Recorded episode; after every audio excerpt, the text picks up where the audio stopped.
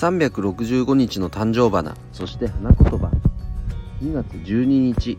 今日の誕生花はスプレー菊。花言葉は寛大です。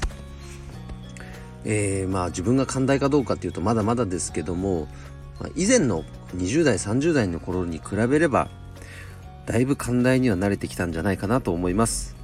でその一つの大きなポイントとなったのはあの自分の正しさを捨てることができるようになったことですね。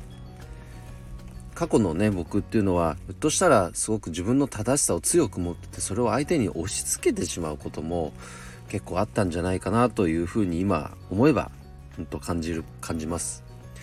でもそれをね手放すことによってすごく相手に対しても寛大になれている自分が、えーと、いるなっていうこともねこの成長として実感できてるので今日もねそんな一日を過ごせたらいいなと思っております。はい。それでは今日も一日頑張ろうずよっちゃん社長でした。バイバイ。